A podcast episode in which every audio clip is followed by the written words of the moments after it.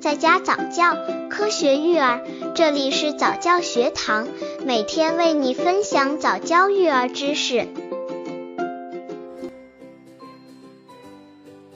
如何预防宝宝样奶？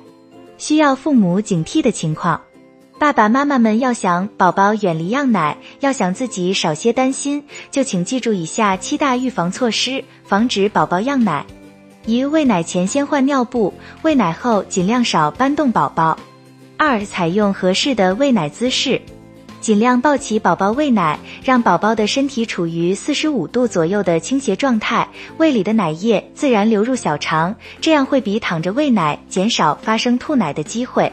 三、对于用奶嘴吃奶的宝宝，选择大小最为合适的奶嘴。四、给宝宝喂养较为稠厚的奶方。五、注意喂奶姿势，不要喂得过饱，在啼哭时不急于喂奶，不吸空奶瓶。喂奶完毕，一定要让宝宝打个嗝，把宝宝竖直抱起，靠在肩上，轻拍宝宝后背，让他通过打嗝排出吸奶时一起吸入胃里的空气。再把宝宝放到床上，躺下入睡时，头要稍抬高，身体向右侧卧，使奶汁一经胃进入十二指肠，铜镜也可防止溢出的奶物吸入气管或肺发生窒息，这样就不容易吐奶了。六吃奶后不宜马上让宝宝仰卧，而是应当侧卧一会儿，然后再改为仰卧。七喂奶量不宜过多，少量多餐，间隔不宜过密。刚接触早教育儿的父母，可以到公众号早教学堂获取早教育儿课程，让宝宝在家早教，科学育儿。需要父母警惕的情况，如果宝宝在样奶的同时还出现了下列两种情况，爸爸妈妈们就要警惕了。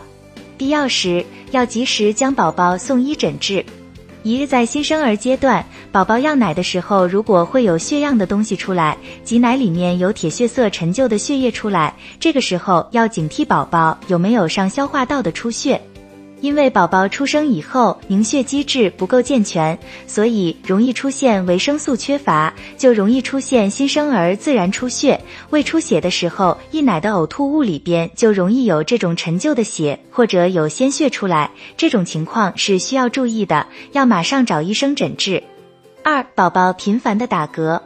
其实打嗝也是一种生理现象，就是宝宝吃奶的时候，由于食道受到了刺激，容易发生痉挛，宝宝容易打嗝。但是如果打嗝打得很厉害，而且宝宝表现得很痛苦，这使得宝宝的食道受到了刺激，产生了痉挛。尤其是频繁打嗝比较厉害的时候，就要警惕宝宝有没有其他的情况，比如有没有胃肠道的痉挛。这时候，我们可以用一种办法加以鉴别。假如宝宝打嗝很厉害，大人看见了也很痛苦，我们可以给他喂一口温水或是几口奶，用奶瓶也行，用小勺也行。如果宝宝吃进去以后，打嗝现象缓解一些，这时候就没有大问题。